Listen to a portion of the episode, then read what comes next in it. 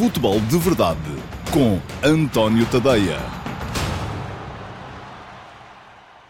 Sou o António Tadeia e este é o Futebol de Verdade de quinta-feira, dia 12 de dezembro de 2019. Hoje é dia de Liga Europa, é dia de termos uh, quatro equipas a jogar e de lutarmos para continuar a ter quatro equipas a jogar uh, nas, nos 16 avos de final desta competição, segunda competição de clubes da Europa e aquela que está mais talhada para os clubes portugueses, como para os clubes de quase todos uh, os países que não sejam os Big Five. Este ano até aconteceu uma coisa um, que vamos todos achar que é normal, mas que não é tão normal acontecer assim, aliás, é raro acontecer, uh, que foi as 16 equipas presentes nos oitavos de final da Liga dos Campeões vieram todas desses campeonatos, desses cinco campeonatos principais um, da Europa. Uh, e isto é mais um sinal, mais uma, uma, uma razão para todos pensarmos e começarmos a questionar se o panorama competitivo que temos no futebol europeu neste momento faz sentido. Eu acho que não faz.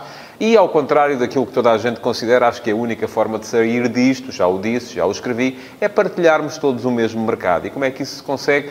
Tornando essa tal Superliga Europeia uma realidade e tornando essa tal Superliga Europeia a forma de clubes de Portugal, da Bélgica, da Holanda poderem partilhar o mesmo mercado uh, que os clubes uh, da Inglaterra, da Espanha, da Itália, da Alemanha e da França. Porque mais ninguém lá chega. E isso este ano aconteceu assim na Liga dos Campeões. Mas bom, Liga dos Campeões para nós, portugueses, já é passado, já não há ninguém. O Benfica foi eliminado, caiu para a Liga Europa. Já temos três equipas seguras nos 16 avos de final da Liga Europa. Benfica, Sporting e Sporting Clube Braga. O Vitória Sport Clube está afastado, ainda vai jogar hoje e vai despedir-se da competição. O Flóculo Porto é quem tem hoje o foco dos adeptos portugueses, porque é a equipa que está ainda a lutar por uma presença uh, nos 16 avos de final.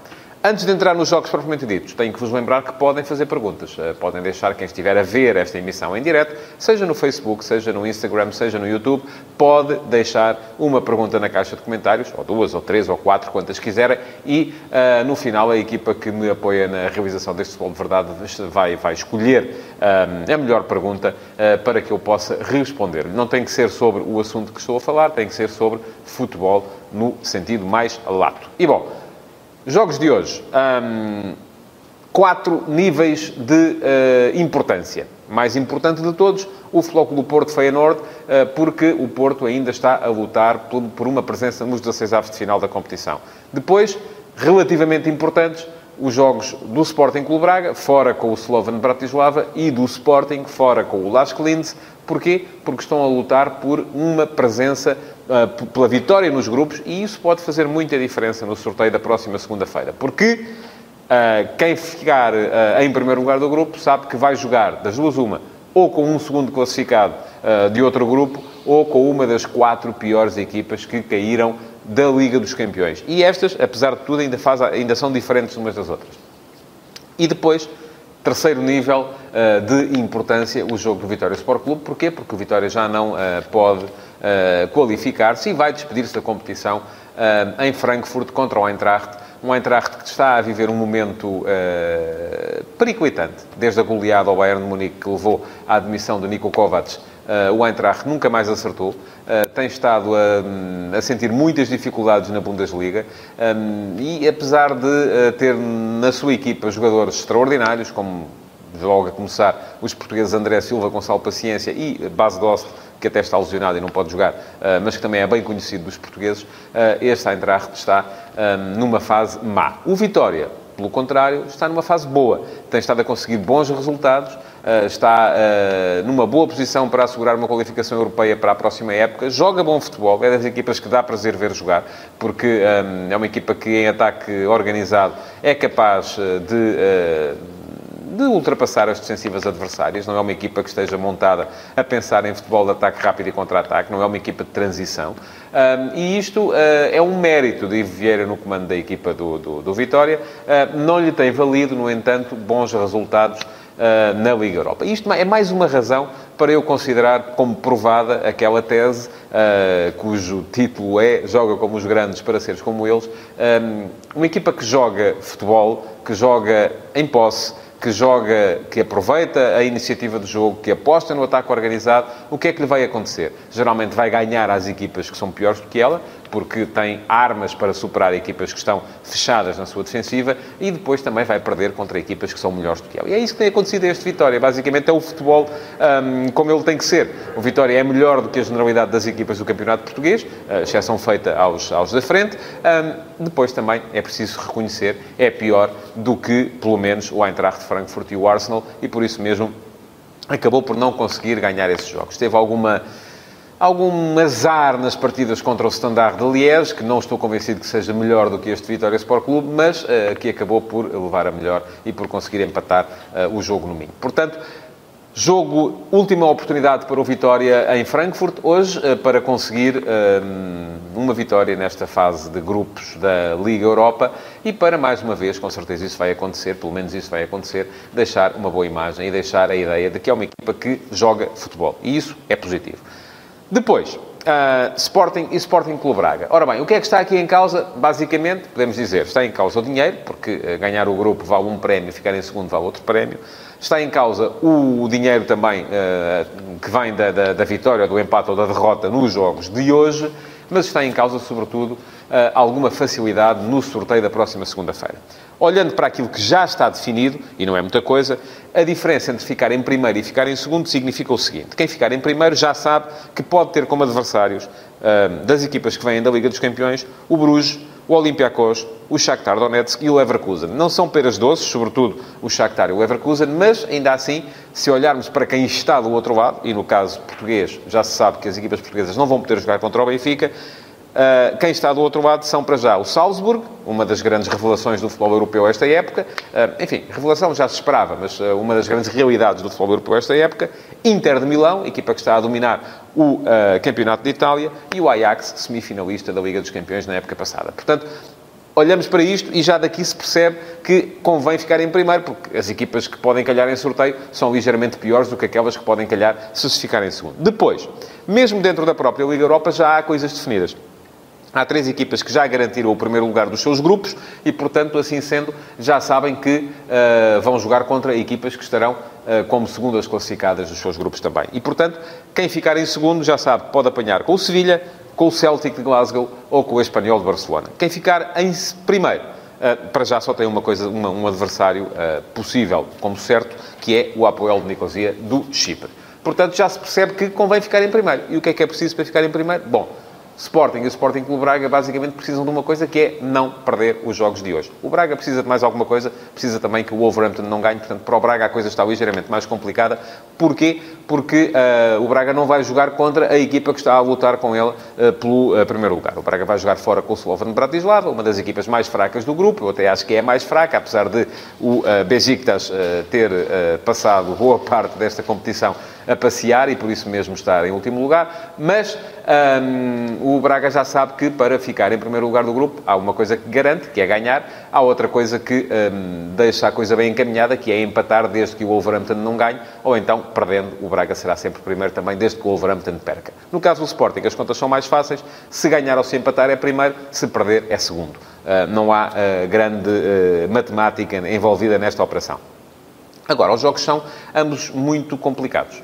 Uh, o Braga uh, tem ainda a motivação de poder uh, lutar por mais uma marca, estender a sua marca de imbatibilidade europeia, que já é um recorde nacional, um recorde português, um, perante um adversário que é o único ao qual não conseguiu ganhar nesta fase de grupos e que, portanto, também há aqui alguma componente de orgulho envolvida. Um, mas é um Braga que vem de uma derrota contra o Desportivo das Aves, que um, poderá estar a viver ali algum momento de intranquilidade contra um adversário que também ele é melhor no contra-ataque do que uh, no uh, ataque organizado. Portanto, é um jogo curioso de se ver este, uh, mas eu estou convencido que o Braga é melhor e que, portanto, pode perfeitamente conseguir o resultado que lhe interessa, que é a vitória, para não depender de mais ninguém mais complicada a missão do Sporting, até por causa uh, de duas certezas que já, uh, que, já, que já são conhecidas. É que Bruno Fernandes não vai jogar uh, porque está castigado, viu o amarelo que o tirou desta partida no último jogo, no jogo em casa contra o PSV Eindhoven, e Mathieu também não vai jogar porque, por opção,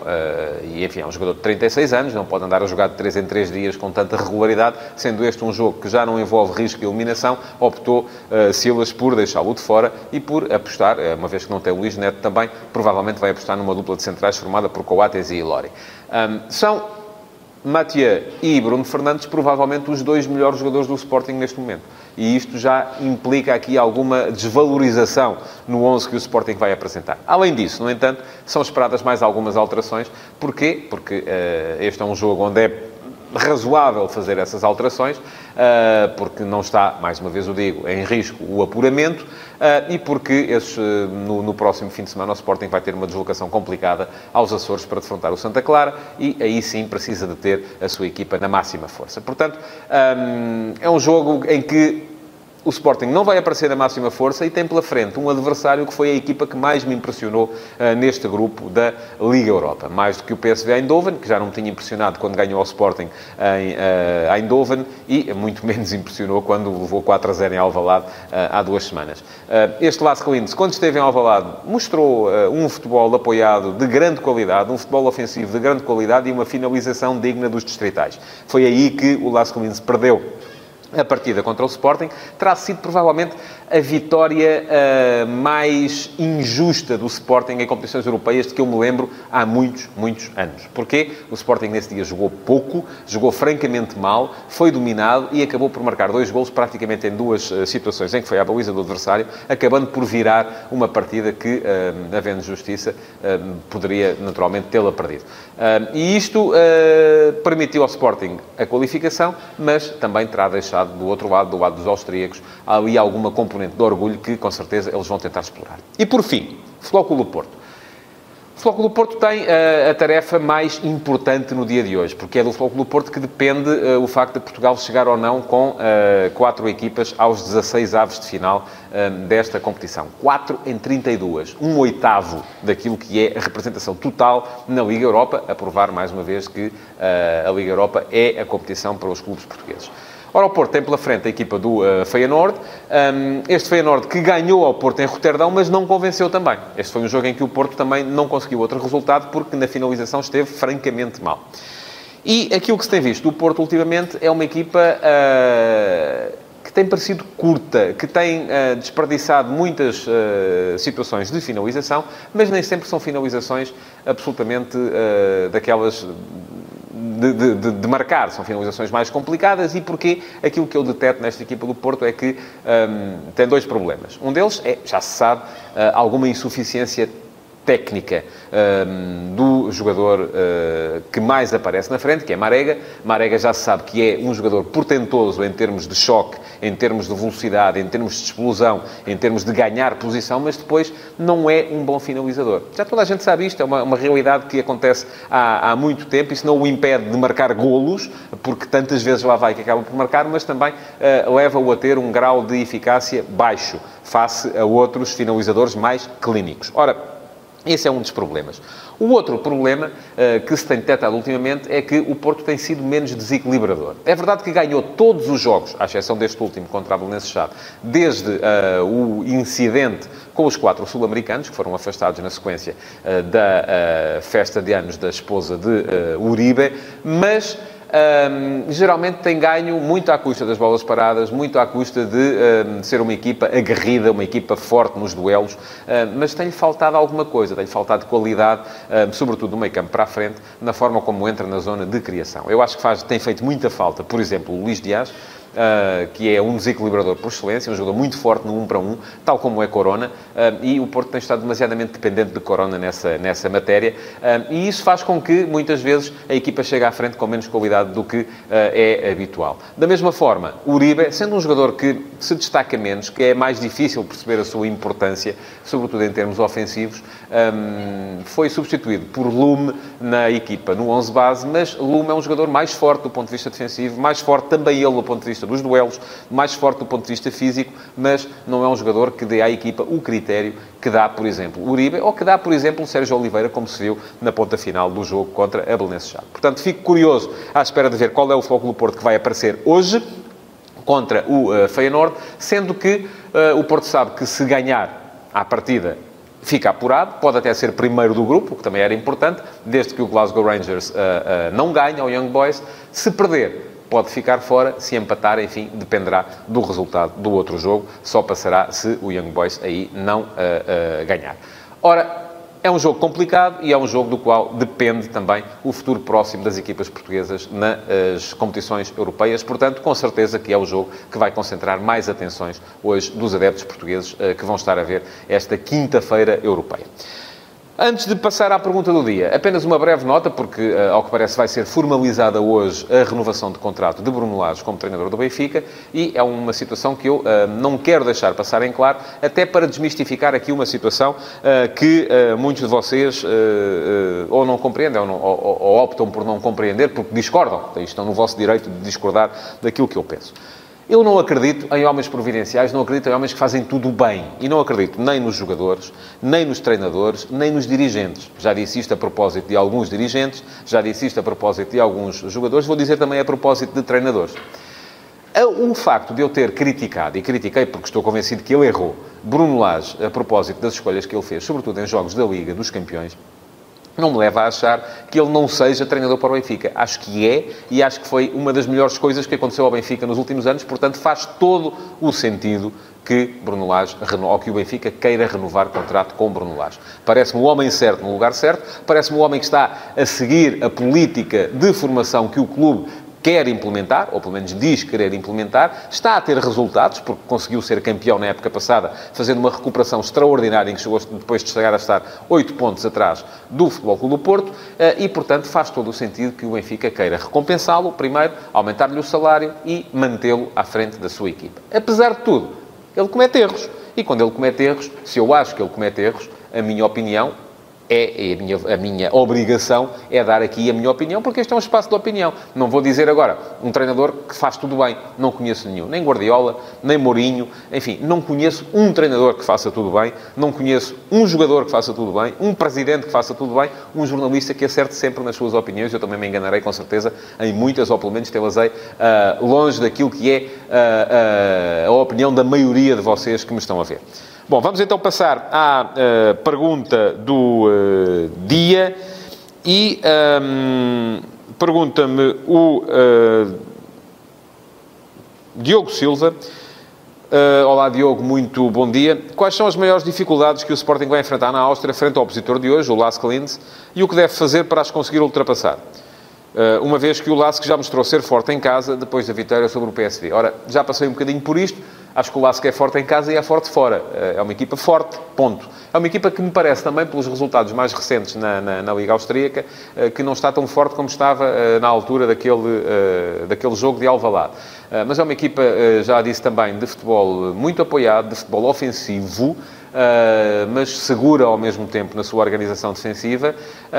e aquilo que pode acontecer ao Sporting no jogo de hoje é o facto de aparecer como uma equipa alternativa pode dar dois resultados. Pode haver um déficit de qualidade que permita ao Laço ganhar o jogo com tranquilidade, mas pode haver também um fenómeno que é a equipa do Sporting soltar-se, Uh, haver ali uma série de jogadores uh, que não estão tão habituados a jogar e que, sem o peso da responsabilidade, porque não há muita responsabilidade, porquê? Porque a qualificação está garantida, possam soltar-se e possam acabar por mostrar qualidade. Já vi acontecer isto. Uh, tanto isto como o seu contrário, eh, vamos ver o que é que vai eh, suceder na partida de mais logo, sendo que aquele futebol sempre muito triangulado do Lask é um futebol muito difícil de contrariar e que coloca muitas vezes a equipa em posição de finalização. Ora, o Sporting parece ter mudado um bocadinho aquela que foi a sua maior dificuldade nesse jogo, da, da, da segunda jornada da competição, uh, que era precisamente a forma como a equipa do Sporting tem, uh, uh, teimava em sair com saída curta, com circulação, e na altura não estava minimamente trabalhada, parece-me ter sido uma precipitação do Silas, porque não estava a situação ainda minimamente trabalhada, e o Las Linz geralmente conseguia meter quatro homens numa primeira linha de pressão, a inibir a tal saída a três do Sporting, que ainda por cima não estando trabalhada, não havendo gente à frente a dar linhas de passe, acabou por motivar muitas perdas de bola do Sporting em início de fase de construção. Acredito que isso não vai acontecer hoje, seja porque o Sporting já trabalhou melhor a sua saída curta, seja porque, eh, ao mesmo tempo, já não é absolutamente fanático deste tipo de saída e já consegue, já vai de vez em quando também fazendo uma saída um bocadinho mais longa, não é o tal chutão para a frente, mas é a saída mais longa pelos corredores laterais e é isso que o Sporting tem feito mais, eh, com mais frequência ultimamente. Portanto, Parece-me ser essa a principal dificuldade. Agora, isto não quer dizer que este jogo seja um jogo lançado nas bases habituais uh, de um jogo onde estivesse em risco, por exemplo, uma qualificação.